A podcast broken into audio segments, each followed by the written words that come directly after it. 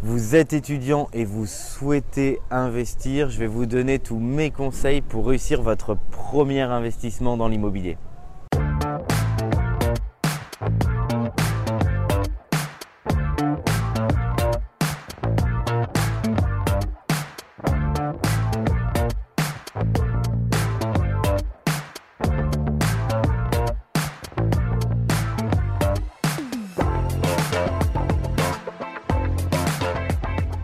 Bonjour à tous, je m'appelle Michael Zonta et je dirige la société investissementlocatif.com. Euh, on a de la chance, on tourne aujourd'hui à Paris, place des Vosges. C'est une magnifique place en plein cœur de Paris et je vais vous donner aujourd'hui tous mes conseils si vous derrière la caméra euh, vous êtes étudiant et que vous souhaitez aujourd'hui et que vous réfléchissez à investir dans l'immobilier.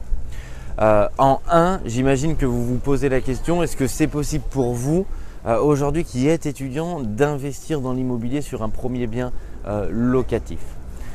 Alors oui, c'est possible. Il y a une chance quand on est étudiant et qu'on souhaite investir dans l'immobilier, c'est que vous avez la possibilité d'avoir des prêts étudiants dont beaucoup beaucoup d'étudiants n'ont pas besoin, soit parce que le financement euh, est fait directement par leurs parents de leurs études, soit parce qu'ils font effectivement euh, euh, vous loger chez, chez, vos parents, donc il n'y a pas un besoin fondamental. Mais les banques aujourd'hui et toutes les banques de la place proposent des prêts étudiants à des conditions extrêmement avantageuses. Ça peut permettre aujourd'hui pour celui qui n'a pas forcément euh, besoin euh, d'argent parce qu'il est chez ses parents euh, et qui fait des études classiques, de pouvoir emprunter cet argent à un taux extrêmement avantageux puisqu'il est proche de zéro et ça vous permet d'avoir un premier rapport personnel pour potentiellement faire une première opération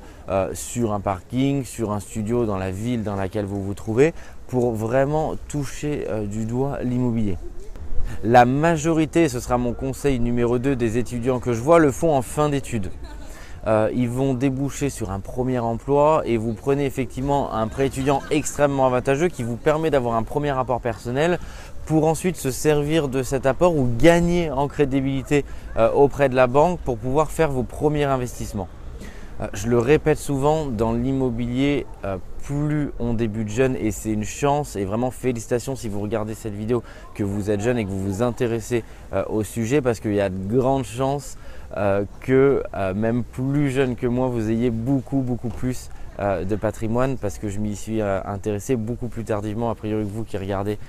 cette vidéo. Et du coup l'intérêt il va être que vous allez pouvoir vous constituer un patrimoine important et que si vous débutez jeune, bah, plus vous débutez jeune, plus vous allez pouvoir euh, commencer à rembourser, amortir votre bien jeune et donc potentiellement pouvoir réinvestir plutôt que dans l'immobilier que d'autres personnes qui se trouvent euh, ici en ce moment. Et du coup, c'est vraiment tout l'intérêt, ça va être de gagner en crédibilité auprès de la banque et de commencer sur une opération qui est bien entendu restreinte, soit un parking, soit dans la ville dans laquelle vous vous trouvez, de démarrer sur une opération en studio. Mais ça va vous permettre vraiment de vous familiariser avec l'immobilier et de débuter du bon pied. Et enfin, le dernier point que je voudrais vous donner, ça fait vraiment la transition avec le second. Ce qui est important, c'est de comprendre la logique et le mindset immobilier qui fait que c'est le locataire qui rembourse l'appartement, le parking et qui vous enrichit tous les mois. Et plus vous allez pouvoir démarrer jeune, plus vous allez pouvoir comprendre la logique d'un investisseur qui est celle-ci, qui est que le poids de la dette ne repose pas sur vos épaules, mais finalement repose sur les épaules d'une tierce personne puisque que vous démarriez tout de suite un job ou non, c'est pas vous qui allez directement rembourser cet appartement, c'est quelqu'un d'autre ou ce parking. Donc ça va vous permettre,